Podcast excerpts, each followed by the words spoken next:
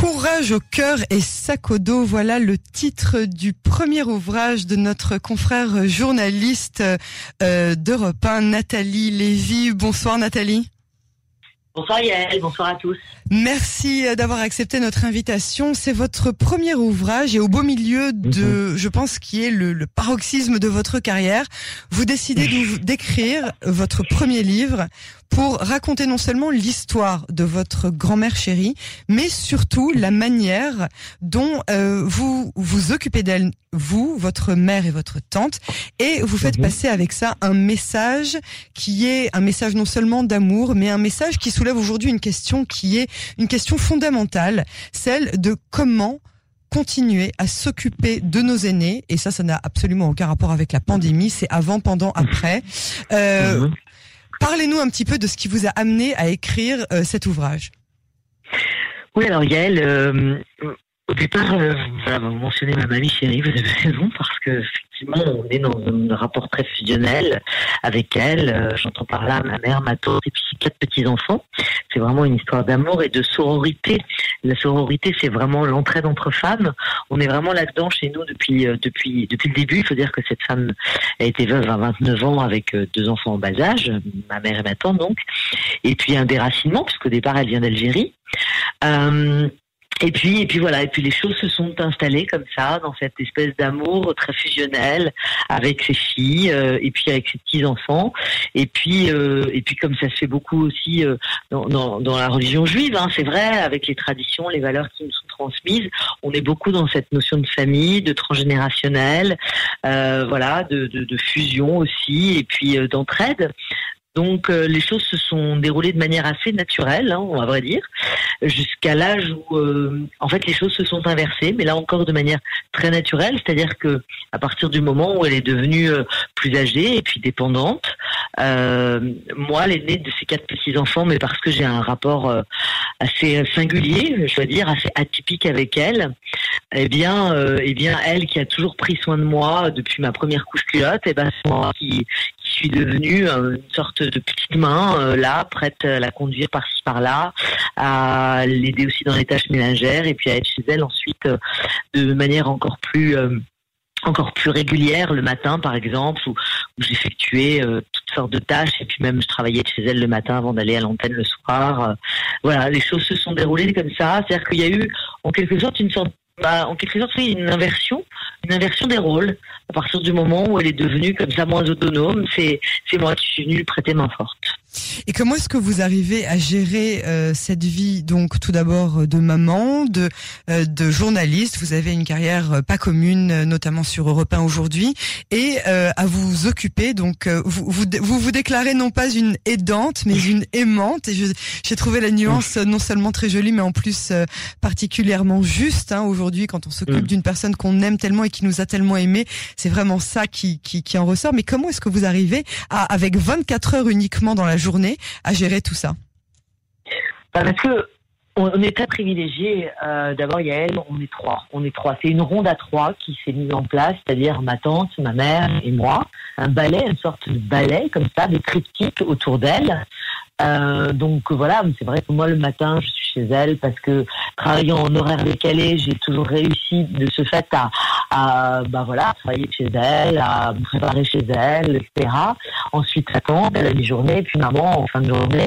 C'est comme ça que je suis mise en place avec une sorte de mécanique comme ça, euh, finalement pas tellement réfléchie naturel, une fois encore, et puis simplement lié euh, aussi beaucoup à l'aspect cognitif et intellectuel des choses. C'est-à-dire que quand on est comme ça dans un rapport où on a du répondant avec cette personne du grand âge, où il y a encore euh, une complicité, euh, une, elle est dans la société, elle est dans le fil de notre quotidien, et eh ben on peut aussi, et c'est ce qui nous aide beaucoup, c'est là encore qu'on est très privilégié, c'est-à-dire qu'on peut être dans cette interaction, donc les choses elles sont très faciles à mettre en place, parce qu'elle a envie de nous, on a envie d'elle, on a envie de pérenniser tout ça.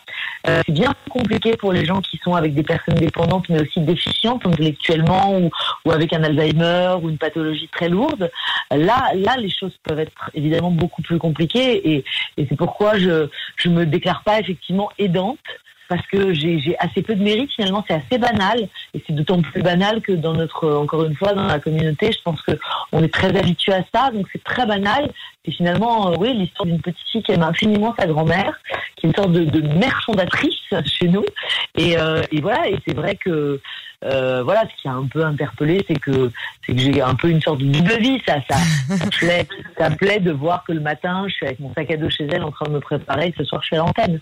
Oui, mais alors vous vous vous dites que c'est très banal. Vous avez bon la modestie et l'humilité de le dire. Je pense que vous avez aussi énormément de reconnaissance qui s'exprime dans ce dans cet adjectif. Mais euh, cette euh, alors et je reconnais que dans certaines communautés euh, sémites peut-être, pas seulement les juifs, mais aussi chez les musulmans, ce sont des, des, des, coutumes que nous avons effectivement de ne pas laisser tomber nos personnes âgées, autant que euh, même si certaines personnes choisissent de les placer dans des EHPAD, et on en parlera un petit peu plus tard. Mais euh, mais mais je n'ai pas le sentiment que c'est absolument banal justement. C'est quand même euh, un travail qui est admirable, a fortiori quand, euh, comme vous l'avez expliqué, étant devenue veuve très jeune, elle n'a eu que deux enfants, donc ça fait pas beaucoup beaucoup de petits enfants pour euh, pour s'occuper d'elle, pas comme dans, dans certaines tribus où on voit que tout le monde se relaye. Vraiment, la, la, la, charge tombe sur vous, sur votre mère et sur votre tante, et c'est ça qui est d'autant plus joli qu'il s'agit vraiment d'une équipe féminine euh, qui s'entraide. C'est vraiment un orchestre en ballet, une ronde très féminine, euh, bien que les hommes soient très présents aussi et que ils sont là en filigrane pour pour leur accompagnement aussi psychologique, etc. Mais vous avez raison, Yael, dans ce que vous dites, euh, les sémites, euh, et pas et pas que d'ailleurs, parce que vous savez, euh, parce que ce livre, c'est entre le témoignage et puis le, le livre, j'allais dire, l'enquête un peu sociologique, c'est-à-dire que il y a beaucoup, beaucoup, euh, et même une grande majorité euh, des Asiatiques qui fonctionnent comme ça. Dans les familles asiatiques, on garde les anciens chez soi. Euh, effectivement, le bassin méditerranéen. Absolument. Les Africains. Et puis, beaucoup plus près encore de, de, de, nous, Français, ou même de vous, la Bulgarie. Vous voyez, c'est un hmm. pays, etc. en Bulgarie, je, on me disait encore récemment, on n'a pas d'EHPAD. On n'a pas d'établissement de maison de retraite. On garde les, les vieux, parce qu'il ne faut pas hésiter à dire les vieux. Euh, on garde les vieux, c'est pas une insulte. Hein. Oui, oui, euh, on garde les vieux chez soi. Ça devrait pas l'être en tout cas. Euh, voilà. Et je sais qu'en Israël, il y a tout un dispositif qui est fait aussi pour avec les auxiliaires de vie qui sont qui sont souvent des travailleurs immigrés qui viennent aujourd'hui prêter main forte et accompagner les anciens dans, leur quotidien avec des visas qui leur sont qui, qui, leur sont spécialement dédiés, etc. Et, et je trouve que typiquement ce genre de dispositifs qui sont mis en place, qui sont des avancées et qu'on n'a pas en France. Par exemple. Et alors, est-ce que vous vous êtes à un moment, en tout cas, avec votre famille, posé la question de, pas forcément si c'était plus facile, mais est-ce que ce n'était pas plus sûr pour elle de la placer justement dans un EHPAD? Pas euh, vraiment à ce qu'à Dieu ne plaise pour vous en débarrasser, pas du tout, mais euh, pour sa sécurité à elle et pour son confort et surtout pour les soins médicaux qui y sont euh, mm. proposés. Alors, Yael, vous avez raison, euh, c'est une vraie question que vous posez là. Euh, je vais vous faire deux réponses. Un, ça a été un non-sujet. C'est-à-dire que non, on, on fait, on fait. On ça aurait été une forme. Oui, c'est ça. Ça aurait été une forme parce que ça aurait été une forme de trahison. C'est-à-dire que mamie, euh, étant d'abord, euh, voilà, une sorte de pilier chez nous, vraiment une, un repère, euh, notre équilibre, hein, vraiment. Euh, voilà, ça aurait été de dire, bah nous, tu nous as eu en couche culotte, tu nous as toujours porté, conduit, etc. Et nous, on va t'abandonner. Non. Alors donc non sujet. Et puis, et puis l'aspect euh, très, euh, oui, le caractère de ma mamie, la vaillance de cette femme, parce qu'elle est vaillante. Euh, je dirais même qu'elle est plus vaillante que gay. voilà, c'est une femme vaillante qui a toujours voulu être autonome, qui a laissé ses filles toutes seules, qui a jamais voulu se refaire sa vie, comme on dit. et, euh, et qui euh, du coup euh, nous a toujours dit non mais moi je veux personne chez moi. Et vous me laissez je suis. Par exemple la nuit on était effectivement très inquiets. Elle a 98 ans et demi et ça fait seulement quelques mois qu'elle est accompagnée la nuit d'auxiliaires de vie qui viennent nous prêter main forte qui sont formidables mais jusqu'à mars, elle vivait toute seule, nuit et jour. Et il ne fallait pas qu'il qui que ce soit qui dorme chez elle. Alors moi, j'arrivais dès 9h du matin et maman repartait de chez elle à 20h. Mais effectivement, la nuit, c'était insécure, je suis d'accord avec vous. Mais quand il n'y a pas un traitement euh, médical lourd, voire médical, si c'est euh, du doliprane ou des petites choses qui viennent simplement euh, voilà apaiser quelques douleurs, voilà, on n'était pas dans une urgence de ce côté-là. Donc c'est ce qui nous a. Mais certains nous taxer inconscient et je l'entendrai. Mais à la fois, on a respecté, on a toujours respecté euh, son autonomie, euh, son caractère, sa personnalité. Donc, je veux pas d'aide, je veux personne d'étranger chez moi et voilà. c'est aussi ce qui fait sans doute qu'elle tient. Est-ce que vous pourriez nous, nous faire partager une anecdote, quelque chose de, de particulièrement émouvant? Je sais que c'était, c'est toujours d'ailleurs une personne très courageuse. Est-ce que vous avez une anecdote particulière qui vous a marqué, qui a marqué votre enfance peut-être ou votre adolescence? Bah, J'en ai des milliers, des milliards. Euh, il y, a, y, a, plusieurs choses vous livrez d'abord le, titre qui s'intitule Courage au cœur et sac au dos. En fait, euh, ce qu'il faut vous dire, c'est qu'au départ, quand j'écris ce livre, il y a plus de deux ans maintenant, il s'avère qu'il a une consonance particulière là maintenant avec la, Covid, mais il est écrit depuis plus de depuis plus d'un an et demi. Hein, donc on n'est vraiment pas du tout sur sur une volonté de surfer sur l'actualité. Euh, je cherche un titre, évidemment, pour ce livre. On me propose des, titres du type Mamie chérie, ma grand-mère, etc., Et je me dis, Rosine, c'est son prénom. Et je me dis, non, c'est pas possible, je veux pas d'un titre comme ça, ça me ressemble pas, ça lui ressemble pas. Et en fait, euh, me dit, me dit souvent, elle me prend le poignet, elle me dit, allez chérie, allez, ça va aller, tout va bien, c'est elle qui nous, c'est elle qui nous porte. Hein. Et, euh, et là, elle me dit, dans un moment effectivement où je suis un peu moins bien, elle me dit, allez mon cœur, allez, allez, allez Natacha chérie, courage au cœur et sac au dos. Et là, je la regarde, je dis, mais c'est ça le titre. Mais mamie, c'est ça le titre, mais c'est ça, évidemment. Et comment, comment elle me dit, elle, est un peu perplexe. Et en fait, euh, là, je me dis, mais c'est cette phrase, elle me l'a toujours dite, elle me l'a depuis ma plus tendre enfance. Et je vais sur Google, notre ami Google, et je cherche, en fait, la genèse du titre. Et je me rends compte qu'en fait, c'est euh, une phrase patriotique militaire de Semblemeuse en France, 1879. Elle ne savait pas, moi non plus. Et je trouvais que c'était formidable, en fait, parce que voilà, il y avait la notion de, euh, bah voilà, il existe vraiment. C'est une phrase qu'elle a empruntée sans le savoir. Il faut rendre à César ce qui lui appartient. Et, euh, et en même temps, la notion militaire, euh, je trouve que c'était marrant parce qu'il y a quelque chose de à la fois un peu militaire chez elle. Attention, hein, c'est quelqu'un d'une tendresse infinie, etc. Mais elle est vaillante. Ce que je vous dis, elle est vaillante, ma grand-mère. Et donc voilà, je trouvais que ça corroborait bien tout cela voilà pour, pour, pour l'anecdote. Et, et, sinon, oui, j'en ai des milliers. Mamie, elle, elle a toujours, euh, voilà, elle a beaucoup moins peur de, de, de tout que nous. Euh, on a fait tout Elle a beaucoup plus vécu, euh, j'imagine. Elle a, elle, elle, elle, elle a vécu, bien guerres. entendu. Bien sûr, elle est arrivée en France en 62, ce déracinement, les yeux ouais. euh, en espérant un jour y retourner, puis finalement jamais. Et puis euh, voilà, mais oui, et puis, puis elle a toujours. Je sais pas si chez vous, euh, La Boom, ça fait partie des films cultes avec Sophie Marceau, qui est quand même une actrice bah, internationale. Je, je vois hein, de quelle voilà. scène vous parlez de la scène du bus. Voilà. Bah, ayant grandi en France, même si je suis, hein? je suis venu en Israël euh, très tôt, à l'âge de 18 ans, je sais très bien de quel film vous parlez, la relation particulière qu'elle entretenait avec sa grand-mère. Ah, oui. bah, c'est ça, Denise Gray, Sophie Marceau. Alors, oui. ça peut paraître extrêmement, encore une fois, très banal et tout. Mais mamie, avec sa mini qui me conduit, son style mini qui me conduit partout dans Paris et qui m'offre une mini pour mon mariage parce que parce qu'on continue toutes les deux dans cette aventure. Euh, voilà, ça fait partie des choses qu'on qu partage et, et qui me lie à elle de manière indéfectible. Et alors, euh, comme donc cet ouvrage, vous l'avez écrit euh, parce que vous vouliez immortaliser euh, votre grand-mère, vous vouliez nous ah. faire partager aux lecteurs.